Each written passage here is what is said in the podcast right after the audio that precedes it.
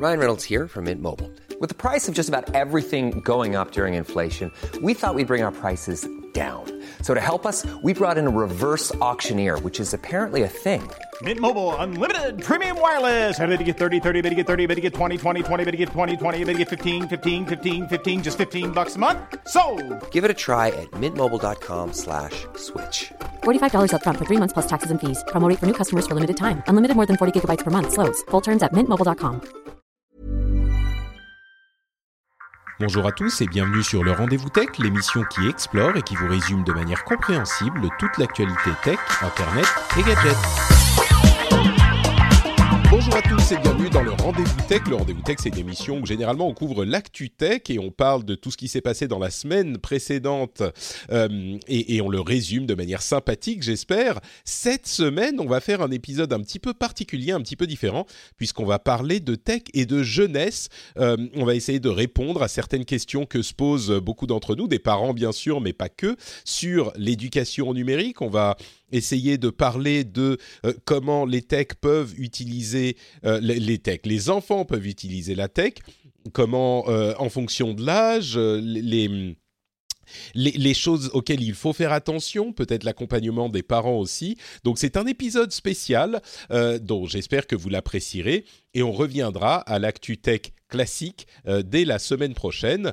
Je suis Patrick Béja, donc l'animateur de cette émission et j'ai le grand plaisir de recevoir une fois de plus Gaël Girardot qui va nous aider à naviguer les eaux troubles de la tech pour les enfants et pour la jeunesse. Comment ça va Gaël?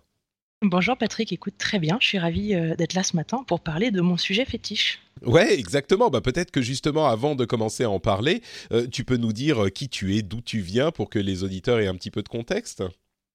Et alors donc bah, je suis Gaëlle Girardot et j'ai toujours été dans le digital. J'ai commencé en fait moi j'ai même j'ai remonté très loin. J'ai fait mes études, j'ai fini mes études, j'ai fait un, un, un mémoire sur euh, les usages d'internet dans les lycées à l'époque où il y avait encore des annuaires euh, avant même les moteurs de recherche. Donc, Oula, effectivement ça remonte. Donc euh, voilà, et après je me suis, euh, je suis, j'ai travaillé chez euh, France 5 Télé Éducation où je m'occupais des mini-sites euh, justement éducatifs euh, pour euh, France Télévisions.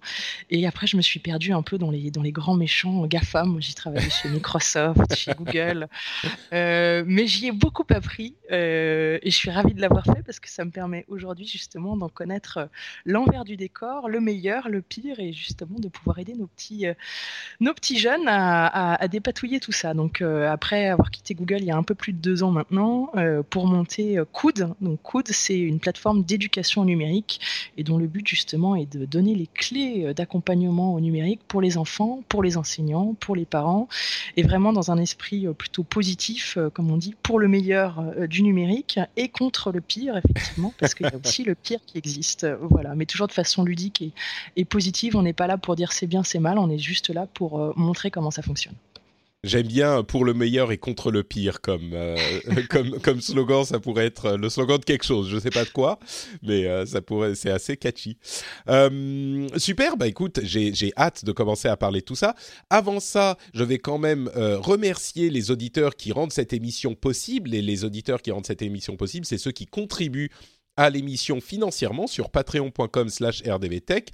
Quelques noms que je donne aujourd'hui Renaud Joly, Mini Tigrou, Emeric Deshabreux, euh, ou Dehabreux, Cobb, Rouden, Orcando Sébastien et Cam. Merci à vous tous et à tous ceux qui font l'effort de soutenir avec euh, un petit dollar ou un petit peu plus par épisode l'émission. C'est grâce à vous qu'elle existe et c'est grâce à vous que euh, vous pouvez tous profiter de ce, ce, ce, ces émissions qu'on fait toutes les semaines. Donc merci du fond du cœur à vous tous. Si euh, vous aussi vous souhaitez le faire, c'est très simple, patreon.com slash rdvtech et vous aurez en plus droit à quelques bonus sympathiques comme euh, bah, l'accès au contenu exclusif, dont notamment cette émission qui est disponible bien avant pour les patriotes, euh, mais qui est bien avant sa, diffusion générale, l'accès au podcast privé qui inclut tous les contenus audio. En fonction des récompenses, vous avez l'accès au canal de discussion Slack où on se retrouve entre amis pour discuter de plein de trucs, etc., etc. Donc allez voir tout ça sur patreon.com/slash rdvtech. Et merci à ceux qui le font. Donc, attaquons ce sujet quand même hyper compliqué de euh, la tech et les enfants, la tech et la jeunesse. Et en parlant de l'émission euh, avant de commencer l'enregistrement, tu m'as proposé de, diviser l'émission en deux parties qui me semblent assez cohérentes. D'une part, peut-être parler de la chose qui va préoccuper la plupart des, parents et des gens qui ont à rentrer en contact avec les enfants, c'est bah, tout simplement les questions qui euh, se posent et, les questions qui, qui, ont attrait de manière très concrète à la tech, des questions de santé et puis euh, des questions d'usage. On va peut-être commencer, euh, comme tu le suggérais, par les, les questions de santé. moi qui ai un petit bébé maintenant d'un petit peu plus d'un an, je suis forcément au, au, cœur de ces moments et de ces questions. Et la première, alors il y a la question des ondes qui se qui s'applique euh, un petit peu à, tous les âges et, même quand on est adulte peut-être, mais en tout cas euh, la question des écrans est une question qui déchaîne presque les passions, j'ai envie de dire. Euh, les écrans, quand, comment, quoi, quelle est la, je sais pas si on peut dire la vérité, mais en tout cas, comment est-ce qu'il faut approcher le problème?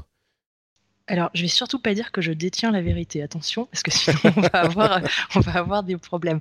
Après, justement. Euh, euh, Est-ce que tu peux, excuse-moi, tu peux essayer de parler, euh, de déplacer un petit peu le micro pour qu'il soit pas juste devant ta bouche, ça pop un peu?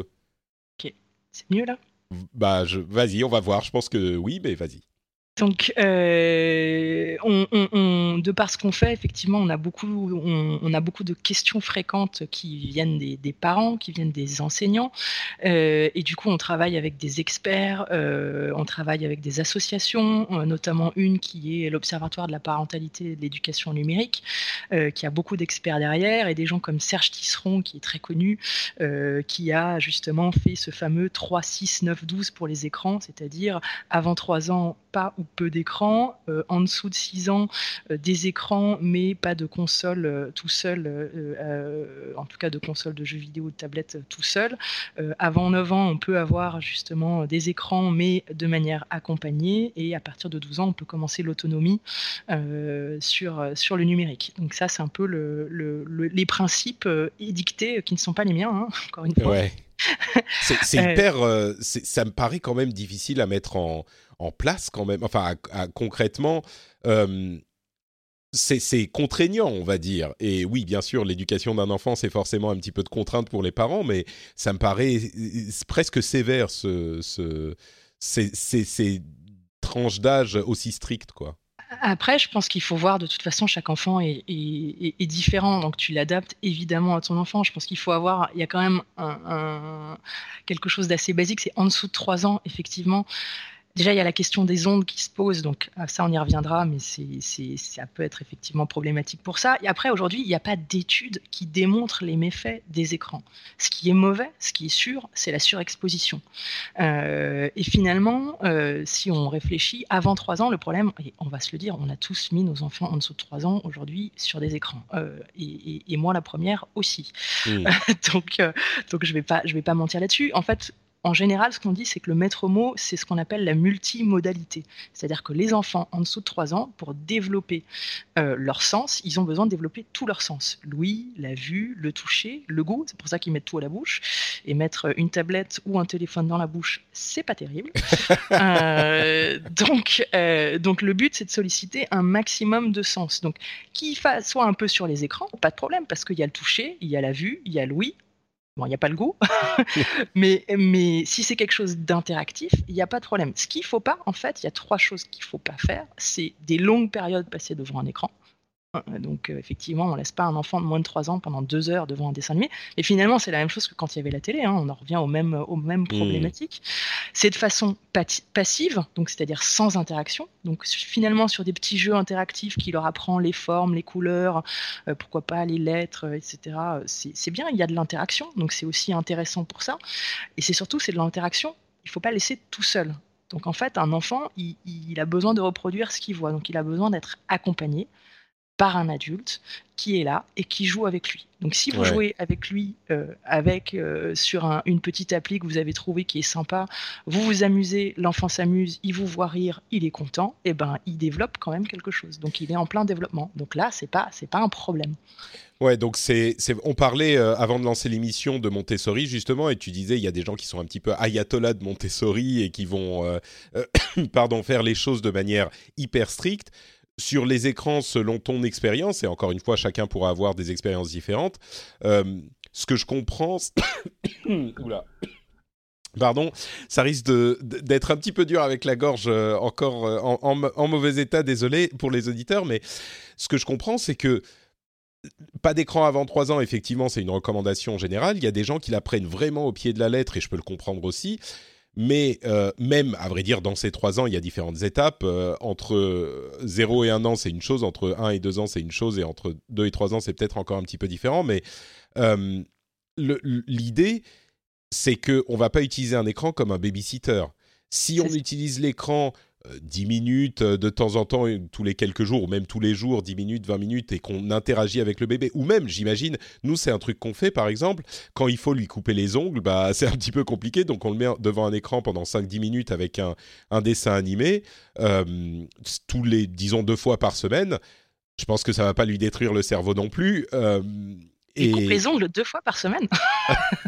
il y a, alors, les écrans peut-être deux fois par semaine, c'est pas forcément pour lui couper les ongles, mais euh, mais mais mais ce que je veux dire, c'est que s'il y a une certaine interaction, etc., c'est pas euh, qui doit pas regarder un écran avant ces trois ans. Et à vrai dire, là, on arrive même dans des situations où, soyons honnêtes, c'est pas possible. Il y a des écrans partout dans nos vies. C'est ce que je lisais dans euh, Père nous que les parents connaissent, je pense. Les parents français, Père nous, c'est un petit peu la bible de l'éducation des. C'est le manuel des enfants, en fait. Le manuel des bébés et des enfants, c'est super bien foutu. Et, et c'est ce que disait cette section également. Euh, pas qu'un enfant ne, ne, voit pas un écran de sa vie avant 3 ans, bah c'est juste pas possible. Donc il faut aussi être réaliste, quoi. Et, c'est euh, pareil, enfin, dans ces cas-là, si vous voulez que votre enfant euh, n'ait pas d'écran avant 3 ans, ça veut dire qu'il faut soi-même ne pas en avoir. Bah, c'est ça. Ça veut dire, ça veut dire qu'il faut la pas télé être sur son téléphone. Allumée, exactement. Il faut pas être sur son téléphone parce que du coup, on crée un, quelque chose où l'enfant voit le parent sur un écran et lui, il n'y a pas droit. Donc, euh, mmh. ça crée effectivement, et il voit que le parent aime de toute façon cet objet, donc ça devient un truc sacralisé. Enfin, c'est presque même encore pire hein, au final. Donc, effectivement, tout est question de, de dosage, tout est question d'interactivité, encore une fois, euh, et, euh, et d'être en action. Euh, donc, un petit dessin animé, et souvent d'ailleurs on le voit, hein, les petits dessins animés pour enfants sont en, mode interactif. Combien de fois Dora, l'exploratrice, elle parle aux enfants ou Mickey parle à la télé, puis plus ils grandissent, plus ils se mettent à répondre à, Mickey ou à, à, Dora parce qu'il y a de l'interaction, justement. Ouais. Bon, alors, malgré cette comment dire, mise en garde sur la mise en garde, euh, soyons clairs, il faut quand même limiter euh, autant que possible le temps avant les écrans, surtout euh, avant 3 ans, en particulier avant 2 ans. évidemment, un petit peu de temps en temps, c'est peut-être pas la fin du monde, mais il faut quand même le, limiter avec les ondes, là aussi, j'ai l'impression qu'on est dans, une situation où certains sont un petit peu, j'ai pas, j'ai pas envie de, enfin, j'ai envie de dire hystérique, mais je vais pas le dire, un petit peu extrémiste. Euh, de toute façon, les ondes, bon, on peut pas les éviter, euh, il y en a partout, et la, la nocivité, je crois, hein, tu, tu me corriges si je me trompe, la nocivité n'a pas été établie chez les adultes. Évidemment, chez les enfants, c'est un petit peu différent, étant donné qu'ils sont en croissance euh, permanente. Quel est l'état des choses là? Alors pareil, je, encore une fois, je, ne détiens pas la vérité. Je te dis les mmh. études qui sont, qui sont sorties, il y, en a, il y en a trois grandes. Il y en a une en 2011, une en 2014, et, qui sont des françaises, et une plus récente américaine qui vient de sortir, euh, qui te dit qu'effectivement, euh, mais qui parle en fait pas des ondes quand tu regardes ton téléphone, qui te parle des ondes quand tu es au téléphone, c'est-à-dire quand tu as le téléphone. Le téléphone contre l'oreille. Et exactement, et par rapport aux tumeurs du cerveau. On dit plus de 30 minutes par jour, a priori, euh, statistiquement, ça montre que statistiquement, il y a plus de gens qui ont des tumeurs au cerveau. Bon, euh, il est clair qu'aujourd'hui, il n'y a pas assez de recul, qu'il n'est pas possible d'écarter le risque complètement. Donc euh, ça, c'est un fait, mais on n'est pas capable non plus de dire que c'est exactement ça. il y a une étude effectivement américaine plus récente sur des rats où ils ont mis des champs électromagnétiques qui montrent effectivement que ça développe aussi des tumeurs. Euh, c'est pour ça qu'on conseille d'utiliser les kits mains libres euh, autant que possible. Quoi. Hmm. a priori, quand on parle des enfants, on leur, on les fait pas passer une demi-heure au téléphone par jour. Euh, on parle effectivement d'un usage qui est à distance. Euh, donc ça, c'est la première chose. Et la possibilité aussi, euh, quand même, c'est si vous voulez faire attention aux ondes, on peut mettre en mode avion. Hein. Il y a quand même des jeux, on peut y jouer en mode avion. Les, les, dessins animés, on les télécharge en avance et on donne la tablette ou le téléphone en mode avion à son enfant. Mmh. C'est aussi une possibilité. Euh, bon, donc là, on parle effectivement des questions euh, vraiment de, santé. Euh, on va continuer avec des questions plus d'usage. Je suis sûr qu'il y a des gens qui nous ont entendu parler de euh, pas avant 3 ans, pas avant 6 ans, pas avant 9 ans, et qu'on nous dit Ah, mais attendez une seconde, vous avancez avec les histoires des, des écrans, euh, comment est-ce qu'on fait pour les données, euh, les, les, les, hum, réseaux sociaux, etc. Là, on parlait vraiment de la question de, de santé. Donc, les écrans, est-ce que ça peut abîmer la santé des tout petits? On va parler aussi des usages et de l'accompagnement ensuite. Commençons par les usages. Tu, me disais en, en préparation de l'émission que là aussi, euh, les tranches d'âge impliquent, enfin c'est assez clair, mais les tranches d'âge impliquent des usages différents. Euh, quelles sont les grandes périodes auxquelles il faut penser? Bah, les grandes périodes, c'est à peu près les mêmes, hein, de toute façon. C'est-à-dire mmh. que, bon, en dessous de 3 ans, ça c'est sûr. De 4 à, à, 8 ans, c'est-à-dire à 7 ans, en tout cas, c'est l'âge où on ne sait pas encore lire, de toute façon. Donc, forcément, c'est complètement accompagné euh, d'un parent euh, euh, et jamais en, jamais en autonomie, seul dans une chambre où il pourrait cliquer sur plein de choses et arriver sur des, à des endroits où on ne souhaiterait pas. après, c'est intéressant, ça, du coup. Effectivement, le, un truc auquel on ne pense pas forcément avant 7 ans, on ne sait pas lire, donc euh, il faut forcément quelqu'un qui va... Enfin, à, vrai dire, ça m'amène une question. Avant 7 ans, si j'ai une app qui est bloquée sur l'app avec euh, une tablette, bloquée sur l'app, il peut pas en sortir ou elle peut pas en sortir. Est-ce que du coup, euh, à 5 ans, on n'a plus forcément besoin d'avoir une autre... Enfin, l'enfant peut parler, etc. On peut le laisser une heure avec son app, si on est sûr qu'elle ne va pas aller ailleurs dans le, système d'exploitation et trouver des trucs sur un App Store Ou est-ce que même là, il faut quand même euh, être avec euh, Peut-être même e-, être dans la même pièce, ça suffit, mais je ne sais pas. Est-ce que c'est strict à ce point? Si effectivement, tu as un contrôle parental qui est mis en place, mais il y a finalement peu de gens qui savent euh, mmh. mettre en place euh, effectivement euh, de rester dans une appli unique. il faut un code pour en sortir et effectivement dans ces cas-là l'enfant ne peut pas en sortir. Mais ça c'est pourtant c'est assez simple à mettre en place. Hein, c'est dans les paramètres de tous les téléphones. mais mais peu de gens euh, savent, euh, savent le faire déjà. Donc effectivement, si tu le fais, euh, dans ces cas-là, il n'y a pas de souci. Mais encore une fois, une heure tout seul dans sa chambre à être sur une application, à 5 ans, moi je dis bravo si tu arrives Est-ce que l'enfant reste tout seul dans sa chambre. Ouais, je dis bravo, je sais pas d'ailleurs si je dis bravo, mais euh, ça, me paraît, ça, me paraît ça me paraît beaucoup. Effectivement, l'enfant a mm. besoin de toute façon. En général, euh, tu vas voir, hein, quand ça grandit, ça te suit un peu partout. Ces petites bêtes. donc, euh, donc ils aiment être dans la même pièce que toi, même si tu fais autre chose. Donc, ce qui est pas plus mal aussi, parce que. Bien sûr, ouais. c'est bien fait hein, quand même l'évolution. ça, ça fonctionne pas mal. D'accord. Euh, et après, c'est encore une fois des questions de, de temps euh, passé et c'est l'addiction en fait qu'il faut éviter. Donc, euh, euh, à voir si quand tu commences à voir que ça commence à être trop addictif et que dès que tu lui enlèves le téléphone ou la tablette, ça devient une hystérie, là, il faut, il faut agir. Il y a des enfants, en fait, le problème, c'est qu'encore une fois, il n'y a pas de règles. chaque enfant est différent et tu as des enfants, tu leur enlèves la tablette et tu leur proposes d'aller jouer au ballon dehors, il n'y aura aucun souci. Tu as des enfants, ils ont plus d'addiction possible, ils sont plus à même d'être euh, addicts euh, à l'écran.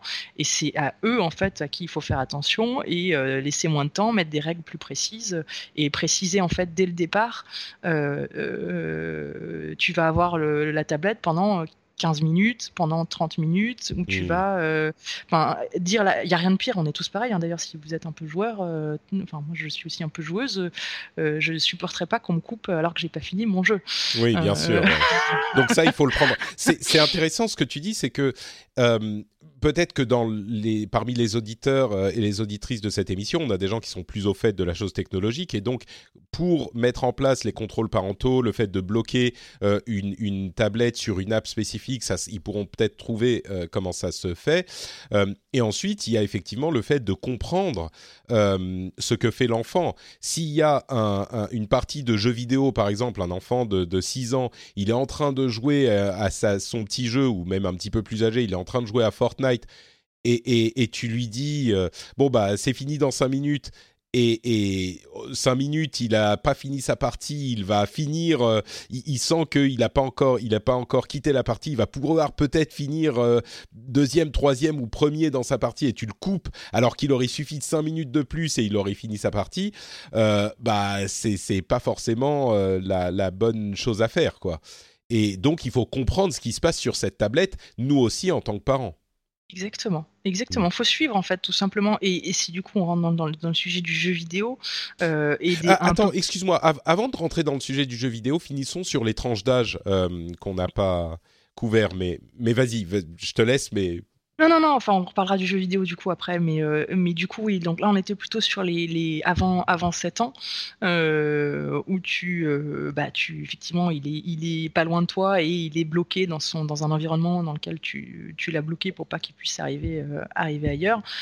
8-12 ans, on parle des 8-12 ans et on, on, le dit, on en fait une différence par rapport aux 4-7 parce qu'ils savent lire. Euh, donc ça veut dire qu'ils sont plus capables de naviguer euh, seuls euh, en autonomie et qui commencent par ailleurs, même si normalement c'est interdit au moins de 13 ans, potentiellement à être sur des réseaux sociaux. À partir de quel âge il faut s'en préoccuper? C'est l'âge à partir duquel ils savent lire en fait vraiment? C'est pas, en fait, c'est encore une fois, c'est l'accompagnement. Donc, si tu sais ce que fait ton enfant euh, sur la tablette euh, et qu'il n'est pas seul dans sa chambre pendant deux heures à, à, 11-12 ans euh, sans que tu saches ce qu'il fait, euh, parce que surtout qu'à 11-12 ans, on arrive vraiment là, euh, ils sont au collège. Euh, souvent d'ailleurs, ils ont déjà un téléphone qui leur appartient. le, passage au collège est, très important parce que c'est devenu l'âge en fait où on donne un téléphone portable à son enfant, mmh. même si c'est déjà en train de de, passer en, sur le primaire. Mais en tout cas aujourd'hui, la grande majorité, c'est 90% des enfants qui passent au collège commencent à avoir un téléphone portable. En tout cas en France, les chiffres c'est ça. Mais, mais du coup, enfin, tu dis euh, pas le laisser pendant une heure seule. Moi, je, le mien est tout petit, donc je sais pas, mais je peux pas imaginer qu'à 11 ans, il pourra pas passer une heure seule sur son téléphone, tu vois, enfin dans sa chambre. À 11 ans, c'est grand déjà. Il faut quand même euh, euh, faire, enfin, aller le voir toutes les 30 minutes, genre ah, tu fais quoi? et regarder sur son son téléphone ou sa tablette, c'est pas possible, non?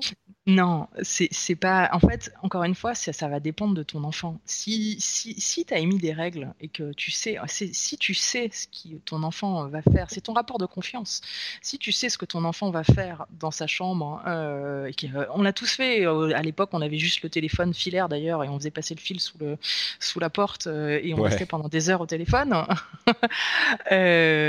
c'est pas problématique. Je dis pas qu'il faut aller fouiller dans le téléphone de son enfant, c'est juste de la discussion et et, essayer de, savoir, hein, euh, d'évaluer le risque euh, de ce qui a pu se passer. Euh, parce que là, on va rentrer aussi dans des sujets de est-ce qu'il il est sur les réseaux sociaux, est-ce qu'il y a du cyberharcèlement qui commence à avoir lieu, est-ce qu'il est en train d'être sur Snapchat avec des gens qu'il connaît pas ou est-ce que c'est que des gens qu'il connaît? C'est hyper important d'avoir ces discussions avec ces pré-ados qui, qui découvrent en fait la violence aussi d'Internet à ce moment-là. Et c'est ça la bon, c'est qu'ils découvrent la violence du, net et que ça leur est pas encore expliqué à l'école. Ça commence à arriver dans les écoles euh, sur euh, pourquoi est-ce qu'il y a autant de, violence et d'agressivité euh, sur les réseaux sociaux. Hmm. Du coup, effectivement, au moment où on va donner un téléphone à, un enfant, il va falloir avoir des conversations. C'est presque la conversation, genre euh, comme la conversation euh, sur les, les oiseaux et les abeilles. Euh, c'est ça, la conversation que tu ne voulais pas avoir, ça, tu vas devoir l'avoir. il va falloir expliquer, tu sais, sur Internet, il y a des gens qui vont être plus âgés, il y a des adultes, et tu sais, qui peuvent déguiser leur identité, etc. Et, ça va être important à expliquer. J'imagine d'autant plus, d'autant plus sur la dernière tranche d'âge, et on va revenir à, à, tous ces sujets, mais sur la dernière tranche d'âge, du coup, 13 ans, 17 ans, c'est l'âge impossible parce qu'ils sont presque adultes, mais pas encore. Et ça, je sais même pas comment, je veux même pas penser à comment ça va se gérer, mais euh, c'est bah, C'est l'âge où il faut, en tout cas, qu'ils prennent conscience, euh, notamment de leur identité numérique. Mmh. Euh, euh, déjà, et ça veut dire que tout ce qu'ils vont faire va laisser des traces. Donc quand tu postes quelque chose euh, sur Snapchat, ça n'est pas si éphémère que ça. typiquement, ça va parler de, si je reviens encore à Snapchat, j'en parle parce que c'est un âge où ils y sont beaucoup, et la fonction géoloc qui est quand même par défaut utilisée, voilà, savoir qui sont leurs amis sur Snapchat, parce que à savoir que ton enfant peut être géolocalisé par n'importe quel inconnu, ça peut être un peu flippant. Euh, donc euh, leur parler des options fantômes, leur parler de, euh, de ce que ça veut dire. Enfin voilà, c'est comme on leur a appris effectivement à traverser la rue, tu leur apprends à ou à pas parler à vos inconnus dans la rue, il faut faire le même travail sur, sur le mmh. numérique. Donc là encore, on a peut-être, j'espère, parmi les auditeurs de cette émission, des gens qui vont être euh, assez au fait de la chose numérique pour... Euh, tout le monde va pas forcément connaître Snapchat, mais du coup, euh, quand vous donnez un téléphone à votre enfant et qu'il atteint ces âges-là, eh ben, il va falloir s'intéresser à ces choses-là et s'intéresser aux applications spécifiques qu'ils vont utiliser. Peut-être que vous pouvez, je sais que c'est le cas sur iOS, j'imagine que c'est le cas sur euh, Android, mais peut-être pas, euh, avoir un compte familial euh, et contrôler un petit peu ce qui va être installé, etc., sur les téléphones des enfants. Et peut-être... Alors, à, entre 8 et 12 ans, on peut prendre le téléphone, avoir notre déverrouillage, connaître le code encore à cet âge-là plus ou moins. À 13 ans, euh, on va plus savoir même ce qui est installé sur le téléphone. 13 ans peut-être encore à la limite, mais 14-15 ans, du coup, là, il y a une question de respect de vie privée de l'enfant également. Euh, et on va pas savoir. Enfin, tu dis, il faut savoir qui euh, il suit. On parle de Snapchat, on pourrait parler plus d'Instagram euh, aujourd'hui encore savoir qui va être ami avec les enfants sur ces applications, concrètement, c'est pas possible sans aller ouvrir l'application et regarder les listes d'amis. Et ça, enfin, j'imagine que c'est une invasion de, vie privée qui est néfaste, quoi. Quand, je dis savoir, c'est encore une fois, c'est la relation de confiance que tu construis euh, mmh, avec. Donc discuter euh, avec, eux, quoi avec ton enfant et c'est la, difficulté de la vie de parent d'un ado, je pense. Mais c'est là, et j'en, parlais pendant la préparation, euh, j'aime beaucoup euh, cet épisode euh, dans Black Mirror qui est sur Netflix. Il y a un épisode dans la saison 4 qui s'appelle Archange et qui est, je sais pas si tu l'as vu. Je l'ai pas vu. il est hyper intéressant, c'est sur une maman qui en fait teste pour la première fois la possibilité d'intégrer une puce des tout bébés dans son enfant pour euh, le géolocaliser à tout moment euh, et pour filtrer aussi ce que l'enfant voit au travers de ses yeux. Ouf, ah oui, tu peux carrément filtrer, et donc elle filtre toute la, violence, ce qui fait qu'elle peut pas voir la violence jusqu'au jour où tout ça saute, à hmm. l'adolescence. Et c'est extrêmement intéressant. À l'adolescence, tu dis, dans, dans l'épisode, c'est genre à l'adolescence. Dans l'épisode, c'est à l'adolescence, et ça montre du coup, à force d'avoir surprotégé ton enfant, hmm. Euh, bon, alors évidemment, ça reste c'est une fiction, euh, mais ça fait se poser les bonnes questions et la bonne question qui est qu'en tant que de, en tant que parent, ce que tu es en train d'évoquer, cette tentation qu'on a avec la technologie de pouvoir tracer aussi son enfant. Mmh. Euh, hein, si on veut, on peut géolocaliser son enfant. Si on veut, on peut aller fouiller dans son téléphone. On peut mettre des contrôles qui fait que on pourrait savoir exactement tout ce que fait son enfant. Est-ce que il faut le faire ou pas? Effectivement, on a plutôt tendance à dire que c'est de la vie privée à partir d'un certain âge et que euh, et qu'il faut plutôt l'éviter parce que là, du coup, tu coupes tout rapport de confiance euh, avec euh, avec ton ado. Mais effectivement, c'est vrai que c'est tentant de se dire tiens, quand même, je voudrais bien le géolocaliser au cas où euh, euh, mais euh, il, faut, il faut réussir à, se dire qu'il ne faut pas le faire, malgré, malgré le fait que la technologie nous le permette aujourd'hui. Mais parce qu'aujourd'hui, typiquement, j'avais discuté avec un jeune de 17 ans, je lui parle, et je, je t'assure que c'est vrai, je lui parle de l'école buissonnière. Il me regarde avec des yeux ronds, il me dit c'est quoi l'école buissonnière? Je dis comment ça, c'est quoi l'école buissonnière? L'école buissonnière, c'est le fait de ne pas aller à l'école sans que tes parents le sachent mais c'est pas possible, comment tu fais? Et effectivement, j'avais pas pensé à ça. Aujourd'hui, en fait, comme le rapport avec l'école est, numérique, en fait, avant, tu amenais ton mot que tu écrivais toi-même à l'école pour dire l'absence. Aujourd'hui, le lien est en direct avec le téléphone des parents, avec la directrice ou le directeur de l'établissement. Ils hmm. peuvent plus, ils sont déjà traqués. D'accord, oui, très intéressant, effectivement. Hmm, ouais, bon, c'est un truc auquel j'avais pas pensé, mais je sais, je suis pas sûr que ça soit une bonne chose parce que c'est vrai que les petites transgressions construisent aussi le, la personnalité. Et, et j'ai toujours pensé moi, euh, de par mon éducation, que les petites transgressions c'est pas mal parce que ça te permet de te transgresser sans avoir besoin d'en faire des grosses peut-être. Exactement. Euh, hmm. C'est exactement ça. Donc c'est pour ça, c'est dire aujourd'hui effectivement c'est déjà assez terrible comme ça. Ils peuvent même plus faire l'école buissonnière. Donc si en plus on commence à les traquer euh, partout où ils sont, ça commence. Ouais.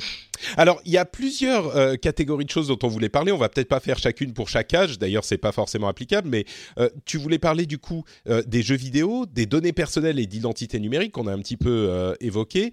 ensuite, des, dangers de, la pornographie, de la pédophilie, et même du cyberharcèlement qui, en fonction des âges, va, devenir une vraie problématique. sur ces quatre sujets spécifiquement, qu'est-ce que qu'est-ce qu'il faut retenir?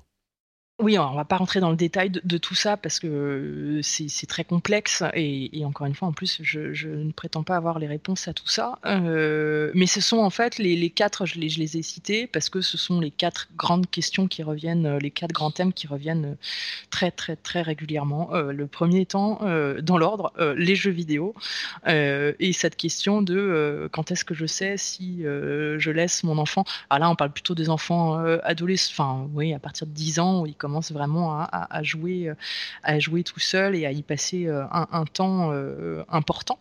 et les questions qui se posent, c'est est-ce que c'est trop? Est-ce qu'il est en train de devenir addict? Comment on fait? C'est quoi les bonnes pratiques? Encore une fois, euh, désolé, hein, je me répète, mais chaque enfant est, différent. Le temps d'écran, bah, c'est surtout euh, de, s'assurer euh, la multi. Encore une fois, on revient sur la multimodalité. Donc, c'est de dire, bah, s'il fait que du jeu vidéo, ça devient problématique. Maintenant, s'il fait du jeu vidéo, mais que en parallèle, il a des activités sportives le mercredi ou le samedi et qu'il va quand même voir ses amis par ailleurs, il n'y a pas, a pas d'inquiétude à avoir. donc, en fait, le premier point, c'est de vérifier la socialisation de l'enfant si ça n'impacte pas la socialisation de l'enfant, euh, le jeu vidéo, euh, on s'aperçoit qu'on n'est pas dans un problème d'addiction qui va le rendre, qui va le désocialiser. euh, par rapport euh, à, ses camarades. Ça, peut être compliqué pour les parents parce que moi, bon, je, suis le jeu vidéo de très près parce que c'est une de mes passions euh, et donc je suis un petit peu au courant non seulement de ce qui se passe aujourd'hui, mais aussi de la manière dont ça s'est passé pour moi quand, j'étais plus jeune. et c'est vrai que le jeu vidéo était un facteur de socialisation, au contraire pour moi qui était très important parce que c'était une passion commune avec des amis et du coup on en parlait tout le temps, on allait les uns chez les autres pour jouer ensemble, etc. Euh, mais aujourd'hui, sur le jeu qui est euh, le plus populaire chez les jeunes, euh, pré-ado et ado, c'est Fortnite.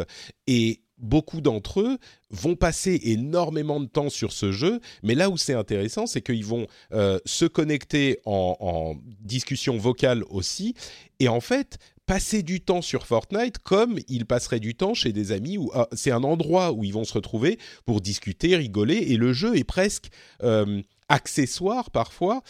Et donc, de l'extérieur, on peut se dire, ah bah, il est devant son écran systématiquement, et évidemment, il ne faut pas en abuser comme tout le reste, mais il, est sur son écran et il va passer du temps à discuter, à rigoler avec ses amis par l'intermédiaire de ce facteur qui est un facteur de socialisation presque. En tout cas, c'est l'impression que j'ai.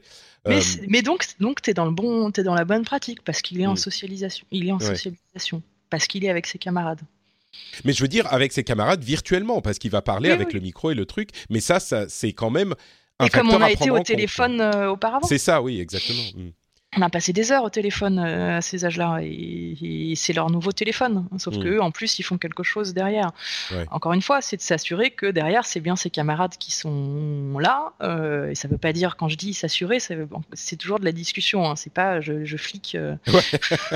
c'est pas je vais aller écouter à, mais bon, tu peux, euh, tendre, tu peux tendre l'oreille aussi, voir quel type de discussion ils ont, etc. Bien sûr, hmm. exactement, et s'assurer qu'effectivement c'est pas trop violent, que c'est pas trop, euh, voilà, c'est ce type de bonne pratique. Et encore une fois, le jeu vidéo euh, n'est pas pas mauvais et ça rentre, ça de plus en plus d'ailleurs à l'école parce qu'on s'aperçoit que on engage mieux dans le jeu vidéo, qu'il y a des règles, etc. Alors Fortnite c'est encore différent, mais mais il y a d'autres types de jeux vidéo et, et typiquement aussi tout ce qui est création dans le jeu est intéressant. Donc tu as des jeux qui permettent déjà de créer. Si tu prends Minecraft, bah, c'est quand même déjà un jeu de création. Euh, et le fait aussi de, créer des vidéos. Donc les, les, les, sociologues et, les psys te disent que les jeunes qui font des vidéos de leurs jeux, c'est très bon pour eux. Mmh. Parce qu'ils sont toujours dans la création, ils partagent. Et au contraire, en tant que parent, de dire bah, tiens, montre-moi la vidéo du jeu que tu as fait. bah voilà, ça peut être aussi une façon d'engager un lien avec son enfant et de savoir un peu à quoi il joue, et peut-être même de lui proposer, de dire bah tiens, fais une vidéo, je vais pas te regarder jouer, mais tiens, fais une vidéo sur YouTube, bon, ça peut être intéressant. Mmh. Voilà, les, enfants qui veulent devenir youtubeurs, du coup, j'imagine que c'est aussi une, une tendance qui, moi, me fait, me fait flipper, alors que moi-même, je suis créateur de contenu. Mais, euh, et d'ailleurs, entre parenthèses, on l'a pas dit, mais il y a un système, euh, pour ceux qui ne le savent pas, il y a le système de, notation, pas de notation, mais de euh, classement euh, PEGI, qui est un système européen qui classe les différents jeux en fonction de l'âge. Et donc, euh, vous pouvez tout à fait, enfin, c'est même important quand on connaît pas bien euh, les jeux vidéo, de se référer à ce système pour savoir quels jeux sont conseillés, déconseillés avant tel âge, etc. Et c'est sur chaque boîte, il y a le petit chiffre PEGI avec les détails du contenu et de la recommandation d'âge qui sont donc très importants à suivre.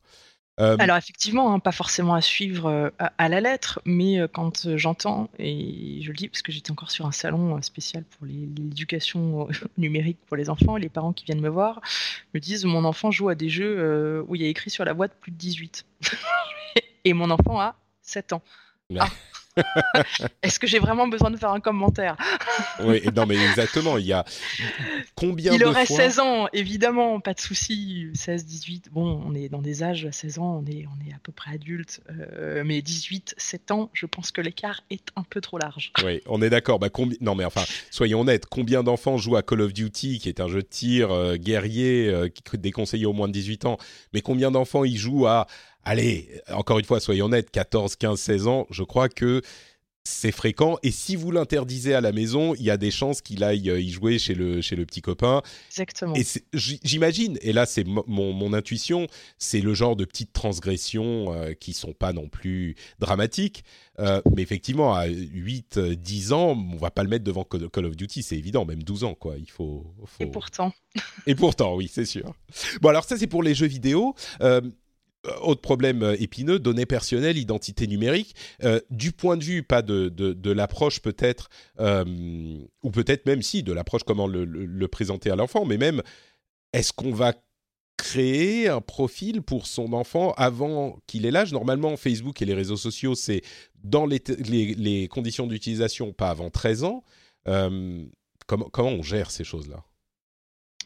Bah, déjà, euh, après, euh, à, chacun de, de, juger aussi. On n'est pas là, non, enfin, encore une fois, je, ne détiens pas la vérité. Je ne suis pas là pour juger euh, qui que ce soit. Il y a, il y a effectivement, on dit que Sauf peut-être ceux qui mettent, ceux qui mettent Call of Duty dans, les, dans, les, dans, les, mains de leurs enfants de 7 ans. Là, on les juge un petit peu, gentiment, mais on juge un petit peu.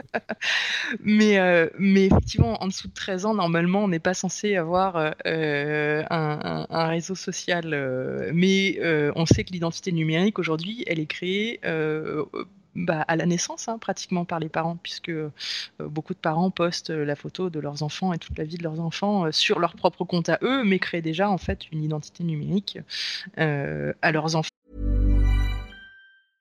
Ryan Reynolds here from Mint Mobile. With the price of just about everything going up during inflation, we thought we'd bring our prices down. So to help us, we brought in a reverse auctioneer, which is apparently a thing.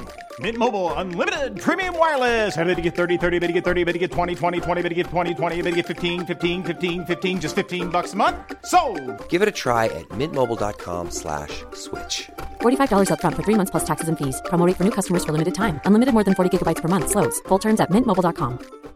When you drive a vehicle so reliable it's backed by a 10-year, 100,000-mile limited warranty, you stop thinking about what you can't do and start doing what you never thought possible. Visit your local Kia dealer today to see what you're capable of in a vehicle that inspires confidence around every corner. Kia, movement that inspires. Call 800 333 4KIA for details. Always drive safely. Limited inventory available. Warranties include 10 year 100,000 mile powertrain and 5 year 60,000 mile basic. Warranties are limited. See retailer for details. Au travers de, de tout ce qu'ils postent sur leurs enfants. Donc ça c'est la première chose, donc à savoir est-ce que vous avez envie de créer une identité numérique à, vos enfants en postant euh, toute leur vie avant même euh, qu'ils aient leur propre compte, euh, à chacun de, voir ce qu'il veut faire et à chacun de prendre ses responsabilités. Au moins, je dirais, éviter de poster en public et plutôt poster sur le cercle d'amis intime plutôt que de, le faire au global parce que on le sait, hein, il y a de plus en plus de de pirates euh, qui viennent, euh, en fait, qui font du, blackmailing euh, à ses parents, qui vont poster en public des enfants à la plage.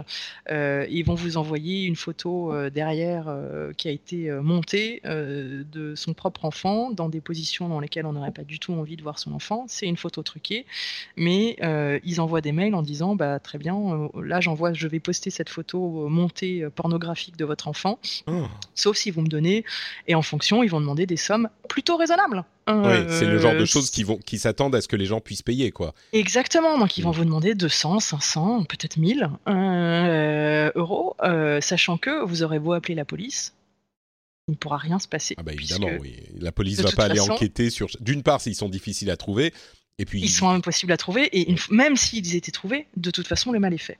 Mm. Ah oui, d'accord, oui. Une fois que la photo est postée, oui, le mal est fait, effectivement. Donc, euh. donc les gens payent. Euh, voilà. Donc ah, juste pour ça, ça, arrive souvent. J'étais pas au courant de ça. Alors souvent, euh, je j'ai pas les statistiques. Enfin, je veux dire, c'est une chose qui se, mais c'est une chose qui, se, qui se, en tout cas, qui, qui augmente. Oui, oui. Mm c'est en, nette augmentation. Euh, donc effectivement, attention euh, au moins euh, sur la façon dont on poste sur, sur les enfants, sur ces enfants jeunes à la plage, dénudés. Ça paraît à la base plutôt normal, innocent, mais il faut voilà aujourd'hui il faut faire attention quand même. Euh, pour revenir du coup au compte de, son enfant, euh, donc c'est 13 ans. Encore une fois, on peut euh, se dire que en fonction de son enfant et en général, de toute façon, ça arrive au collège. Ils arrivent au collège, ils ont 10-11 ans. c'est l'âge où ils sont en pleine acquisition de leur autonomie et c'est à peu près l'âge quand même où ça commence réellement à, à, avoir à être sur les sur les réseaux Insta, Snap derrière. Donc bah, là, à partir du moment où, il va avoir son téléphone, euh, où elle va avoir son téléphone, c'est compliqué de faire en sorte qu'il ou elle ne crée pas un compte sur Instagram je sais pas, j'imagine que c'est possible à créer, même si on bloque l'App Store et que la personne ne pourra pas télécharger l'application, on peut le faire par le web. Donc, euh, dans le cas d'Instagram, j'imagine qu'on peut créer un compte par le web. Donc. Euh. Et alors, ça, j'ai déjà, euh, j'ai déjà eu des discussions avec des, des, des jeunes adolescentes qui avaient 13 ans à peu près, 13-14, interdites de téléphone portable, donc ils n'en avaient pas. Ouf. Euh, c'est dur ça en plus parce que du coup tu te sens hyper euh, euh ah, exclu. exclu, hein. exclu. T'es exclu, euh, mais du coup qui avait tous ses comptes sur le téléphone de sa meilleure amie. bah oui, bien sûr. Et je peux te dire que ce qu'il y avait dans ses comptes était bien plus transgressif que ce que les parents auraient aimé qu'il y ait.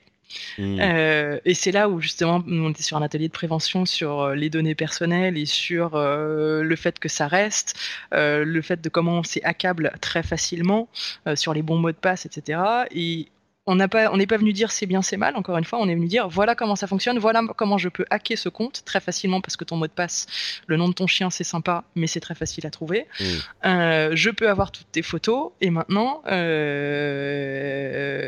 voilà, je peux faire toutes ce que les je photos, toutes les photos et en plus euh, les communications par message privé dans Instagram, ça, ça, ça se fait énormément. Les, c'est oui, c'est mais du coup, enfin, il faut donner des, des conseils il y a deux questions que je me pose. Est-ce qu'il faut donner des conseils de bonne pratique pour les mots de passe aux enfants? J'imagine que oui, du coup, j'y avais jamais pensé, mais oui. Et encore plus important, euh, les conditions d'utilisation, c'est 13 ans. Ils vont commencer à vouloir l'utiliser à 10-11 ans quand ils arrivent au collège, 12 ans. Du coup, on fait quoi? On leur crée un compte, on crée un compte avec eux euh, avant que légalement, enfin pas légalement, mais dans les conditions d'utilisation, ils aient le droit de l'utiliser?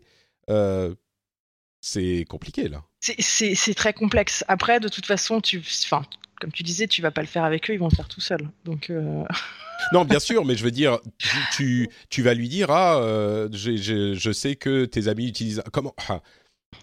Euh, à, 13 ans, ensuite, ils font ce qu'ils veulent parce qu'ils ont le droit de créer un compte Instagram. Ok. Mais à 11 ans, où, ah, on, les laisse et on leur explique peut-être ah, sur les réseaux sociaux, ça se passe comme ça, et pour créer un compte, il faut bien choisir un mot de passe fort Et puis après, ils font ce qu'ils veulent. J'imagine que c'est la seule solution possible. Bah, tu es, dans de l'accompagnement. Tu ne peux être que dans de l'accompagnement, et l'accompagnement, c'est de dire euh, comment ça fonctionne, de prévenir des risques. Euh, oui, mais est-ce qu'on leur dit moi, cette histoire de 13 ans me pose un vrai problème parce que je suis très droit et très à cheval sur les règles. Peut-être que je suis un petit peu, un petit peu trop, en l'occurrence, mais est-ce qu'on va leur dire si tu veux te créer un compte Instagram avant 13 ans, bah vas-y, euh, c'est bon, je, je, je t'autorise Ou est-ce qu'on n'en parle pas de cette histoire de limite de 13 ans? Je te pose peut-être une colle, je sais pas, il y a pas de réponse. Oui, il y a pas, y a pas, y a pas de. Je pense que là, c'est vraiment à chacun de, de, de prendre sa, sa, sa, décision en tant que parent. Et je, mm. je, moi, j'ai tendance à dire qu'il le mieux, c'est encore une fois, c'est il vaut mieux savoir plutôt que et accompagner plutôt que ton enfant le fasse dans ton dos euh, et, poser et avoir cette discussion de dire écoute c'est interdit. Est-ce que tu souhaites en avoir un? Est-ce que tous tes amis en ont un? Qu'est-ce qui se passe si tu n'en as pas? Hmm. Qu'est-ce qui se passe? Est-ce que tu vas être vraiment exclu si tu n'en as pas? C'est une discussion parce que peut-être en plus il sera dans une classe ou il ou elle sera dans une classe où finalement euh, bah, c'est pas si gênant que ça. Lui dire voilà moi j'ai pas de problème pour que tu en aies un 13 ans. Aujourd'hui c'est interdit. Si tu le fais, bah, ça veut dire que moi aussi je t'autorise à faire quelque chose qui est interdit. Mets-toi à ma place. Voilà et c'est une discussion à avoir. Et après en fonction de ton enfant après à décider de si tu l'acceptes hein, euh, et si tu l'acceptes dans quel cadre? Mais c'est terrible. Instagram nous fait nous crée des criminels euh, de, de, 10 ans. Non, bon, enfin, encore une fois, ces conditions d'utilisation, c'est pas la loi, c'est juste que c'est les conditions d'utilisation qui, qui qui, sont édictés par le service. Donc ça veut dire qu'on est en train de leur dire ouais, les conditions d'utilisation, tu t'en fous. Moi, ça me pose un vrai problème euh, moral. quoi. C'est bah, surtout qu'en plus, si tu commences là-dedans, tu vas dire écoute, les conditions d'utilisation, j'accepte que tu y ailles parce que tu as moins de 13 ans euh, pour euh, les réseaux sociaux. En revanche, les sites pornographiques, comment on fait? Oui, alors on, arrive à cette deuxième Papa, tu m'as autorisé, tu m'as autorisé pour les conditions d'utilisation moins de 13 ans je me suis dit que les sites porno c'était accepté aussi.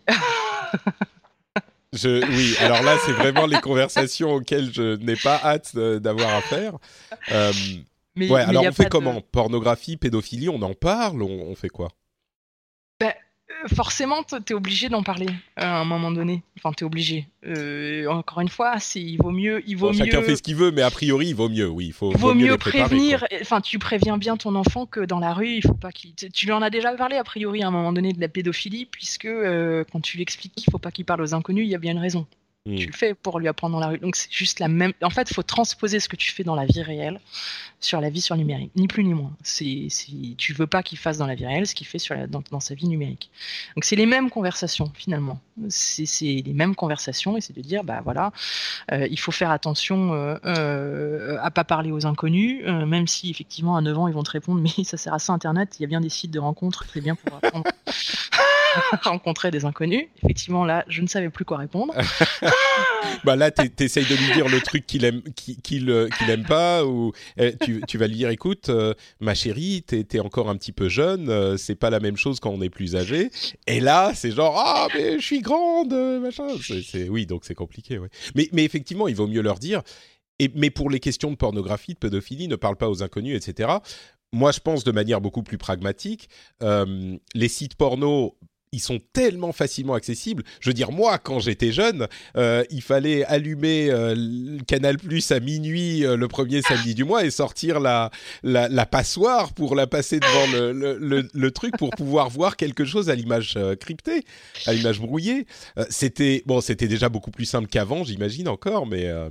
Là, effectivement, à 14 ans, je crois que c'est 60% qui a déjà vu un film X. Ouais, ouais.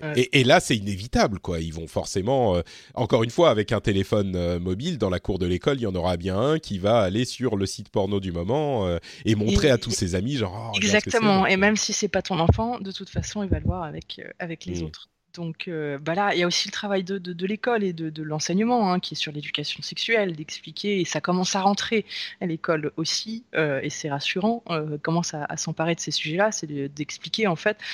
Je pense qu'il faut vivre avec son temps et se dire on ne peut pas tout leur interdire. Donc vu qu'on ne peut pas tout leur interdire, maintenant il vaut mieux les accompagner et leur expliquer euh, les choses plutôt que de les laisser seuls face à ça. Parce que finalement, une fois qu'ils ont vu un film X, les études te montrent que, en fait, une fois qu'ils l'ont eu, ils te disent en fait, j'avais pas du tout envie de le voir, j'étais trop jeune. Hmm. Euh, donc euh, c'est quand même aussi rassurant.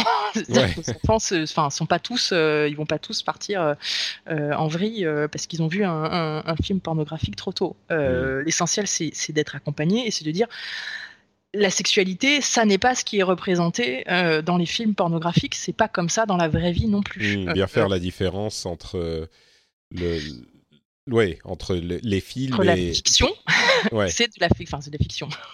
si les gens font des choses réelles, mais euh, non, mais je comprends bien. C'est pas du tout le même. Enfin, c'est évident, on enfonce des portes ouvertes, mais c'est pas du tout le le même euh, type de relations qui sont dépeintes euh, sur le les films euh, par rapport à ce qui se passe dans la réalité.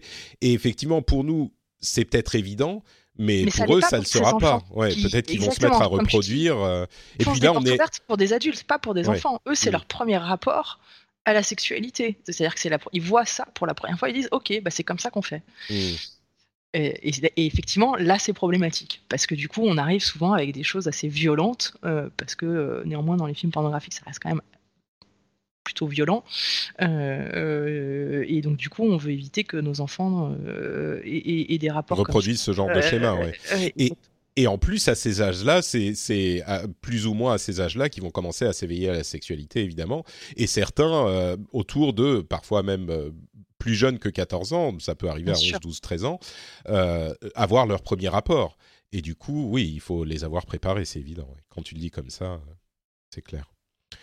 Euh, cyberharcèlement, du coup, encore un problème euh, hyper compliqué. J'imagine qu'on revient sur la même, euh, la même rengaine qui, qui doit finir par rentrer maintenant à force. Il faut les, leur en parler et les préparer, j'imagine.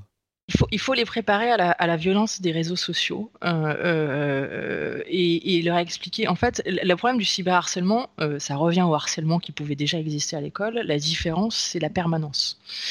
Qu'est-ce qu'on appelle la permanence Ça veut dire que, bah, effectivement, ils vont avoir euh, à, à- à bout de bras sur leur téléphone euh, la violence euh, qui leur est, euh, qui est contre eux euh, bah, le week-end, le soir, toute la journée, alors qu'avant on se faisait euh, agresser, je dirais, dans la cour de l'école et puis on rentrait chez soi, c'était fini.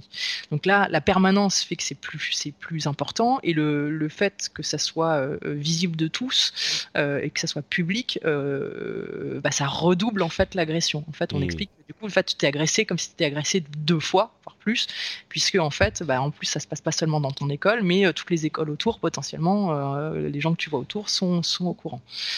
Euh, et le problème, pourquoi il y a encore plus d'agressivité entre les jeunes sur les réseaux sociaux, et d'ailleurs avec les adultes, hein, c'est le filtre de l'écran. Donc en fait, c'est quoi? C'est le fait que comme on n'a pas de repères sur la communication non verbale, quand on agresse quelqu'un euh, physiquement ou verbalement parlant, mais en de manière physique, en présentiel, on voit la réaction de la personne. On voit l'impact qu'on a sur la personne. Donc du coup, d'ailleurs, c'est pour ça qu'on se limite. On est moins agressif en présence que quand on est. C'est pour ça qu'on est plus agressif sur les réseaux sociaux, Mm. puisqu'on n'a pas l'impact qu'on voit et on ne voit pas la communication non verbale. Mm. Donc, euh, et c'est ça qu'il faut expliquer aux, aux- aux- aux jeunes et leur expliquer qu'effectivement, c'est plus violent sur, euh, dans le monde numérique que dans le monde réel, hein, et que du coup, il ne faut pas répliquer dans le monde réel ce qu'on voit dans le monde numérique. Donc, il ne faut pas devenir plus agressif dans le monde réel parce qu'on a vu que c'était agressif dans le monde numérique. Et il faut les préparer effectivement au fait que euh, ça peut être violent, mais qu'il ne faut, pas, euh, il faut pas le prendre personnellement, entre guillemets. Hmm. C'est vrai que déjà, nous, on a du mal à le gérer, euh, nous-mêmes adultes, avec des, des années d'habitude sur les réseaux sociaux. Oui, c'est sûr que avec ce contact avec des gens peut-être qui connaissent pas parfois ou des amis, enfin ça peut être pire quand c'est des gens qui connaissent, mais c'est, c'est, ça doit être hyper compliqué pour eux. Ou peut-être que, bon, je suis sûr que c'est compliqué, mais peut-être même qu'à force de se, d'avoir grandi là-dedans, est-ce qu'ils pas, pas à 12 ans, mais à 16, 17 ans, ils vont le maîtriser mieux que nous et, et savoir euh, où se situer mieux que nous, peut-être par rapport à ce type d'agression. Je ne suis pas convaincu que ça soit le cas, mais, mais je me pose la D'abord, question. un, un, je pense qu'on n'a pas assez de recul là-dessus. Ouais. Euh, et deux, les problématiques qui sont évoquées par, encore une fois, les sociologues, les experts euh, derrière et les psys, c'est c'est que le problème, c'est que ça arrive à un âge où tu construis ta personnalité. Mm. Et en fait, tu te prends une agressivité forte et tu deviens agressif toi-même de façon très forte euh, à un âge où tu te construis. Et c'est là où c'est différent. Et c'est pour ça que nous, aujourd'hui, on gère très différemment, parce qu'on n'a pas grandi avec. Et justement, on a construit notre personnalité hors des réseaux sociaux. Eux, les jeunes d'aujourd'hui, construisent leur personnalité via les réseaux, sociaux. Et c'est ça qui est, qui inquiétant, entre guillemets, ou en tout cas, on n'a pas de recul euh, là-dessus, parce qu'en plus, euh, bah, c'est toutes ces générations qui n'ont pas été accompagnées là-dedans. On commence tout juste à, accompagner, à accompagner les enfants, on commence à accompagner les parents, euh, parce qu'il commence à y avoir euh, des associations qui font ce travail-là, il commence à y avoir euh, dans l'éducation nationale, ça commence à être pris en compte dans toute l'Europe. Hein. Maintenant, il y, a un, il y, a un, cadre européen sur les compétences du numérique à avoir, qui est le même sur toute l'Europe euh, et qui parle justement de savoir communiquer, collaborer, euh, le cyberharcèlement, savoir gérer tout ça euh, et qui le prend en compte. Donc on en est au tout début, mais ça arrive. Donc les, perspectives sont plutôt positives après avoir dit tout ça. D'accord, bon, c'est un petit peu rassurant. Quand ton, quand ton petit sera, sera grand, tu pourras. ça sera bon. bah là où moi j'ai j'ai l'impression que les choses seront euh, euh, moins difficiles pour moi et pour ma génération, et en tout cas encore une fois les gens qui écoutent cette émission, c'est que on est moins démunis euh, face à ces problèmes parce qu'au moins nous on comprend un petit peu mieux comment comment ils fonctionnent. on parlait de contrôles parentaux, de, de, de type d'application de réseaux sociaux. on est immergé là-dedans et c'est des choses qui nous intéressent naturellement. Donc, au moins on aura ces outils pour essayer de commencer à comprendre et à expliquer quoi. Ça sera. Euh, Alors malgré ce que tu dis, je vais te hmm. dire pour avoir travaillé justement et avoir eu des collègues qui travaillaient dans, des, dans ces gros groupes, hein, euh, que ce soit les Microsoft ou, Google, euh, étonnamment, comment dire, hein, les cordonniers sont souvent les plus mal chaussés. Ah oui. Euh, c'est pas pour ça que c'est eux qui mettent le plus de. qui font le plus attention. Ils sont parfois quand même tout autant démunis que. Parce que tu peux, tu peux être intéressé par la tech, mais finalement, tu es dépassé par les usages des, des, des jeunes. Hein. Honnêtement. Euh, c'est peut-être moi, je, je, pense à moi avec le travail euh, en fait semi-pédagogique que je fais dans l'émission, et j'ai l'impression que peut-être que j'ai l'impression que tout le monde est, est dans ce même cadre, mais c'est vrai que c'est pas forcément le cas. En tout cas, à, force d'entendre comment j'explique les choses, j'espère que les auditeurs auront aussi. Euh, euh, en fait, c'est ça. Pour mieux éduquer vos enfants, écoutez le rendez-vous tech. C'est très très simple. Euh, un, des nombreux bénéfices supplémentaires. C'est exactement ça. Bon, plus, plus sérieusement, si on parle, on a, on a, déjà évoqué certains de ces sujets, mais si on parle plus spécifiquement de la manière dont on va amener et présenter la tech aux enfants, comme je le disais, on, on en a déjà beaucoup parlé il y, a deux choses que tu as mis en avant, l'accompagnement euh, par l'école et l'accompagnement par les parents, et les deux sont importants. Euh, là encore, qu'est-ce qu'il faut retenir de tout ça? Bah, je venais effectivement d'évoquer. Donc déjà l'accompagnement par l'école, ça arrive. Euh, donc c'est les bonnes nouvelles. Euh, oui, tu parlais du cadre européen. Le cadre européen, du coup, ça commence à être intégré vraiment en tant que dans les programmes scolaires euh, en France, notamment dans le brevet des collèges. Maintenant, ça y est, l'année prochaine, c'est totalement généralisé. Ça a été mis en place déjà cette année. Mais maintenant, il y a les compétences du numérique qui sont évaluées par PIX. Donc PIX, c'est le nouveau brevet des collèges hein, sur le numérique. Mais attends, excuse-moi, juste pour qu'on pour euh, préciser, euh, quand tu dis le cadre légal européen, il impose une euh, partie d'éducation numérique dans le cursus scolaire des, des je sais pas, de, l'école et du, du, collège et du lycée, c'est ça? Exactement. Exactement. Et, il précise ce qu'il faut. Il y a cinq, il y a cinq grands domaines euh, information et données, donc savoir euh, justement gérer ses données personnelles, les informations, savoir comprendre les informations, les sources, les fake news, savoir communiquer, collaborer, et ça va de, de niveau très très bas, hein, de tout débutant, euh, donc euh, ne serait-ce que même euh, ouvrir un document Word, ouais. autre, savoir créer un document, savoir taper, tu vois, comprendre ce que c'est qu'un réseau social, connaître les plus grands savoir euh, publier, euh, savoir poster sur les réseaux sociaux, parce qu'il y a aussi des niveaux très très débutants, hein, contre, enfin même même chez les jeunes. Et ça va. En fait, il y a huit niveaux de, de, qui vont de débutants à experts et qu'on commence effectivement à l'école, euh, au collège. Du coup, ils commencent à partir de la cinquième en France. ça devient ça devient un enseignement obligatoire et maintenant même en seconde, à partir de l'année prochaine, il y aura une heure et demie consacrée aux sciences numériques et technologiques. C'est très très bien. Il y, a, il y, a, des enseignants qui sont formés spécifiquement Alors, c'est la problématique. ça, ça, vient d'être validé au mois de janvier. Euh, ils viennent de le mettre en place. Du coup, ça va être mis en place en septembre. Ils savent pas encore qui seront les enseignants. Donc les grands débats tournent autour de ça. Et honnêtement, moi, pour avoir travaillé justement, on a, on a, écrit un manuel scolaire avec un éditeur de manuel scolaire sur ce sujet-là qui sera à la rentrée. Euh, les sujets sont encore très euh, très théoriques et encore euh, très euh, vieille école entre guillemets. Donc euh, on n'en est pas Mmh. encore aux, aux- aux beaux enjeux, mais c'est déjà une étape, je trouve. Donc soyons plutôt positifs. On y arrive, j'espère et, je, je- je travaille pour ça aussi, pour, pour faire en sorte que les contenus bougent et que ça soit plus adapté au monde réel d'aujourd'hui. Mais, Mm. euh, mais ça avance bien. Ça avance bien, donc c'est intégré, ça arrive. euh, donc ça, c'est plutôt la bonne nouvelle. Maintenant, effectivement, il faut former les enseignants. Et ça, ça fait partie aussi de- de- des choses que nous, on cherche à, mettre en place euh, aussi en France et puis après en Europe. Euh, après, il y a aussi, c'est ce que je te disais, il y a des initiatives d'écoles euh, qui, qui se créent. Et là, nous, on travaille avec notamment une nouvelle école qui s'appelle Ma Petite École Montessori, qui ouvre là ses portes l'année prochaine à Paris, alors pour l'instant. mais qui, j'aime bien l'initiative, c'est qu'ils ils font les choses à l'école. Donc, la pédagogie Montessori, c'est plutôt la pédagogie active. Ça veut dire qu'ils vont faire en sorte que les enfants euh, soient actifs contexte très euh, multimodal, comme on dit. Donc, il y aura un potager bio, euh, il y aura euh, un mur végétal, il y aura du numérique pour les plus grands. Et surtout, ils vont faire des ateliers, et ça, j'aime bien, pour accompagner les parents. C'est-à-dire qu'après Mmh. l'école, les parents seront accompagnés sur le numérique, seront accompagnés sur toutes ces questions-là, en fait, qu'on vient d'évoquer, avec des experts qui viendront pour répondre à, à- à ces questions et aider à accompagner les parents pour qu'ils puissent accompagner leurs enfants. Donc c'est des choses qui arrivent euh, et, et- et qui se mettent en place euh, parce que ça y est, je pense qu'on en a pris conscience et là on est en train, on est dans cette transition où on met les choses en place, où on commence à accompagner les parents pour accompagner les, enfants. D'accord. Euh, bon, c'est c'est spécifiquement pour les Parisiens, donc on va pas passer trop de temps sur ma petite école Montessori, mais ma petite école Montessori.com, c'est là-bas que vous trouverez euh, des informations là-dessus. Et, et j'imagine qu'il y a d'autres initiatives euh, euh, par ailleurs euh, dans d'autres, et j'espère en tout cas, et en tout cas que ça va, ça va, ça, ça prend un peu partout dans, dans ce type de choses. Mm.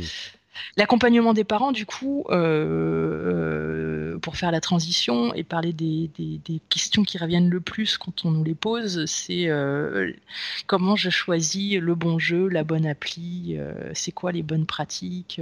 c'est souvent les, questions qui reviennent. Ce qu'on peut dire là-dessus, euh, et ce que disent aussi souvent les, les- les experts, c'est que y a pas, y a pas, la bonne appli, c'est pas forcément celle qui a la meilleure note. Hmm. Ça veut pas dire grand-chose. Euh, mais on dit souvent, notamment pour les plus petits, quand il faut choisir, c'est à cet âge-là hein, qu'on choisit euh, les, les applis pour ses, ses enfants, c'est quand ils sont plus petits. Euh, L'idée, la bonne pratique, c'est un, de la tester avant, soi-même, pour savoir si elle, elle nous plaît à nous en tant que parents. Parce qu'en Mhm. fait, euh, si ça te plaît à toi et que finalement tu prends du plaisir, bah, tu vas accroître l'estime de l'enfant qui va voir que tu prends du plaisir à jouer avec lui à ce jeu-là, typiquement. Donc que tu vois, il voit que ce jeu te plaît, donc ça va lui plaire aussi. Hmm. Euh, donc ça, c'est des, des choses importantes. Et pour les plus grands, euh, dans les applis à choisir, quand ils sont encore euh, du coup dans ces âges euh, où ils sont encore un peu accompagnés par les parents, euh, donc euh, avant avant 12 ans, euh, ça va plutôt être euh, des applis. euh, moi, je recommande plutôt les applis payantes. Euh, Parce que souvent il n'y a pas euh, 3 milliards de publicités qui arrivent. euh, Ouais, des, des microtransactions par dizaines. Ouais, euh, exactement. Donc, si, si- il vaut mieux, il vaut mieux y mettre un petit peu d'argent, mais au moins être tranquille. Justement, si on veut le laisser tout seul dans sa chambre avec, il vaut mieux aller choisir l'appli, euh, l'appli payante, et il vaut mieux euh, choisir des applis quand même quand ils sont plus jeunes, euh, où ils peuvent pas discuter euh, avec euh, avec les avec l'extérieur.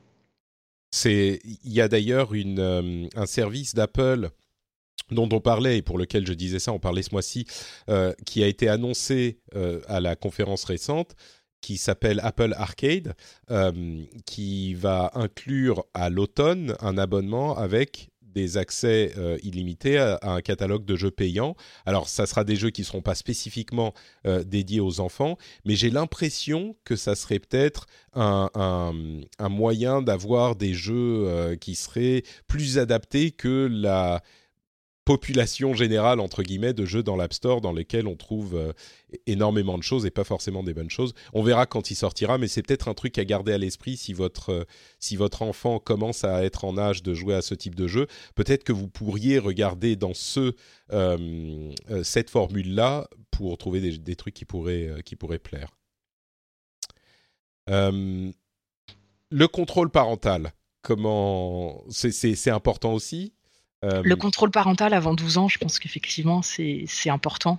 Euh, c'est important de filtrer effectivement, quand, surtout quand il commence à écrire, hein, ce qu'on disait entre 8 et 12 ans, euh, c'est là où on va le laisser un peu plus tout seul et il va pouvoir écrire des choses et quand il fait des recherches sur un moteur de recherche, on a envie qu'il tombe pas forcément sur n'importe quoi. Donc, donc le contrôle parental, effectivement, c'est quand même Euh, ça s'active euh, tout simplement. Hein. Il n'y a pas besoin d'aller chercher euh, des choses payantes supplémentaires. Encore une fois, normalement dans les téléphones, regardez bien dans les paramètres, il y a, tout ce qu'il faut pour faire avoir un contrôle parental. on peut bloquer toutes les applications, on peut choisir les, types d'utilisation. Exactement. Hmm. Et on peut choisir même si télécharger une appli, que ce soit des applis pour les moins de, enfin voilà, avec les âges justement. Oui, parce que les applications sont sélectionnées euh, avec euh, en fonction des âges et on peut dire euh, qu'il a le droit de, télécharger une appli du moment qu'elle est acceptée pour les moins de 12 ans, par exemple. Mmh, c'est ça, oui.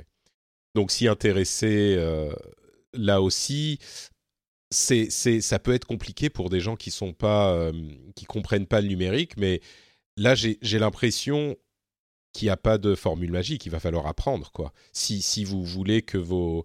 Euh, que vos Là, il faut vraiment Bon, là encore, on a. C'est marrant parce que moi, je suis très très nul sur tout ce qui est, euh, je sais pas, plomberie, euh, mécanique. donc, je ne sais pas du tout faire les trucs à la maison. Et je me dis bon, donc pour tous ces trucs là, je suis emmerdé quand il faut faire un truc parce que j'y connais rien mais au moins je connais suffisamment l'informatique pour me dire contrôle parental ça me fait pas peur je vais regarder dans les paramètres et je vais comprendre assez vite quand ça sera nécessaire. Donc euh, je sais pas je me dis au moins j'ai j'ai ça, ça, qui me qui, qui convient pas mal à, à bah, qui me donnera un avantage dans, dans la vie. Mais euh, mais oui je crois que c'est c'est comme le reste il faut il n'y a pas de formule magique il faut apprendre quoi. Mais comment apprendre ensuite? C'est pas évident mais il faut se renseigner en fait. Hein. Enfin, il y a pas mal de choses. Encore une fois, il y a des associations. Nous, enfin voilà, Open euh, Open Asso, euh, toutes les questions qu'on a évoquées, elles les traitent. Elles les traitent avec des experts. Il y a des réponses. Euh, ils mettent aussi des numéros de téléphone en, place ou des, il va y avoir une appli en place justement pour poser toutes ces questions, pour répondre à toutes les questions fréquentes qui. C'est quoi, pardon, Open Asso? J'ai pas. Open, ouais, c'est Open, c'est l'Observatoire de la parentalité d'éducation numérique. Donc c'est open-asso.org. O-P-E-N asso.org. Je, mettrai, je mettrai les liens dans les notes de l'émission, comme ça les gens pourront c'est une association et voilà, euh, beaucoup de choses dont on a parlé, c'est parce qu'on travaille, euh, on, parle avec eux et qu'ils le mettent, euh, ils, le mettent en place. Ils vont dans les écoles aussi faire des formations, ils font des, ils font des ateliers pour les parents. ah voilà, tu m'as mis, ah, tu, tu m'as mis dans les notes que tu m'avais données au Penasso, donc ils, ils sont Exactement. là effectivement. Du coup, voilà, il faut se renseigner, il faut, il faut, il y a pas mal d'articles aussi dans les, dans les, dans les magazines pour parents qui commencent à parler de ces choses-là, qui donnent des mmh. Euh, coude, on, donne des conseils, suivez-nous sur les réseaux sociaux, on, vous, donne des conseils, euh, on essaye en tout cas de faire cette, euh, ce travail-là, de trouver les, bonnes, les bonnes assos, les, ceux qui donnent les bons conseils bah, hmm. pour, pour s'aider et pour vous aider, quoi, tout simplement. D'accord. Bon, donc il y a quelques ressources qu'on vous mettra dans les notes de l'émission, et puis ensuite, oui, il, faut, il faut chercher par soi-même aussi. D'autres choses à noter sur cette le, dernier point, c'était l'éducation aux médias, parce qu'on en parle beaucoup, c'est un buzzword, les fake news, euh, euh, comment on fait. Et, je pense que ça, pour le coup, c'est un vrai travail qui commence très jeune de la part des parents. Même si, après, évidemment, c'est à l'école de, le mettre en place, et ça arrive aussi de plus en plus à l'école, hein, l'éducation aux médias. Euh, mais c'est de recréer un lien de confiance avec la presse, si vous avez la possibilité, effectivement, d'initier vos enfants à la presse, à la presse, pas forcément papier, hein, mais il y a pas mal de, de, presse pour les enfants maintenant qui existe en mode vraiment journal, journal pour les enfants. Genre journal qui traite des infos. Ah, il y a le petit quotidien, il y a, y a, pas, enfin voilà, des petits, des petits, des petits journaux qui existent ou même des, des vrais journaux de grands à, à, voir avec eux, mais, mais recréer ce lien de confiance avec la presse et les médias est importante parce que c'est ce qui fait aujourd'hui que les fake news beaucoup, c'est parce qu'il n'y a plus de lien de confiance avec, avec les organes de presse. Et mmh. on pourra rien faire tant qu'on n'aura pas recréé ce lien de confiance.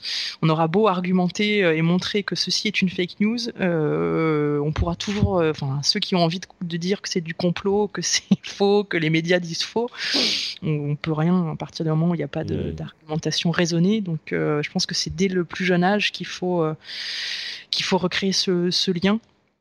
Euh, et c'est important, euh, important euh, à faire. D'accord. Et du coup, bah, la dernière chose, je te l'ai évoqué, hein, c'est en tant que parent, il faut être exemplaire, évidemment. Ouais. Donc, si on est constamment soi-même scotché à son téléphone, bah, ça va être difficile plus tard de dire à son ado qu'il faut pas l'être. Mmh, là, là, tu commences à dire des choses qui me plaisent moins, Gaël. je t'avoue que non, mais plus euh, sérieusement, euh, on croit qu'ils sont petits et que c'est pas grave et que quand ils seront ados, euh, on gérera. honnêtement, c'est pas, comme ça. que ça marche. Attends, attends. Alors, quand tu dis on croit qu'ils sont petits, de quel âge on parle? Mais de tout petit, de tout petit, c'est déjà, c'est déjà, c'est déjà trop tard pour toi. non, mais vraiment de tout petit, quand il voit, il nous voit scotcher tout le temps à notre téléphone, euh, il faut, euh, il faut réussir. Si vous dînez avec vos enfants ou déjeunez avec vos enfants, il faut ranger le téléphone, il faut pas le laisser. Ah oui, alors non, mais bien sûr pour le pour ah le bah, déjeuner. Non, mais bien sûr, oui, facile à dire. non, bah, je parle de moi là. Tout à coup, c'est à moi que, que je m'intéresse, tu vois. Euh, mais je veux dire quand il est quand il est en train de jouer quelque part et que il s'intéresse à son petit truc pendant cinq minutes, je sors le téléphone, je check Twitter et puis s'il vient vers moi, il, m'amène un livre, et bien sûr, je prends le livre, je le prends sur les genoux, et puis s'il recommence à... Est-ce que c'est à ce point-là euh, genre, il faut carrément pas du tout sortir le téléphone ou... Non, non, non, non, pardon, je me suis mal exprimé. Non, non, c'était plutôt le côté euh, parce que quand même, euh, peut-être que tu ne le fais pas et bravo, mais souvent on a tendance quand même, même à table ou même dans des activités, à dire attends, attends, attends, j'ai un mail à faire, ah, je viens de recevoir une notification et on regarde. Et en fait, on s'aperçoit pas, mais on a, on a constamment les yeux rivés parce qu'il y a une notif qui arrive. Et bon, j'avoue que c'est peut-être quand même un petit peu mon cas aussi. Hein, si je suis complètement honnête, c'est vrai que euh, je, ça peut m'arriver, c'est vrai. Et, et, on pense qu'ils sont petits, c'est pas grave. Hmm. Et en fait, et en fait, non. Effectivement, c'est pas pas, je dis pas que c'est grave non plus, hein, mais euh, hmm. mais euh, on va le payer quand ils seront ados. on perd la note. Damned, damned. Bon, alors il faut que je commence à faire attention. Il est peut-être trop tard, mais je vais essayer quand même d'être un petit peu plus sérieux, on va dire. Bon, d'accord. Bon, je, crois qu'on a fait un petit peu le tour. Euh, je, désolé, je suis un petit peu perturbé parce que je me rends compte que j'ai déjà gâché la vie de mon fils. Euh... non. Bon, tout est rattrapable, ou presque. Euh, bon, bah écoute, je pense qu'on a fait effectivement un petit peu le tour. Est-ce qu'il y a des choses à dire en, conclusion euh, S'il y a une ou deux choses à retenir vraiment euh, de tout ce qu'on a dit, on a dit beaucoup de choses. Euh, qu'est-ce que tu voudrais que les gens qui nous écoutent retiennent?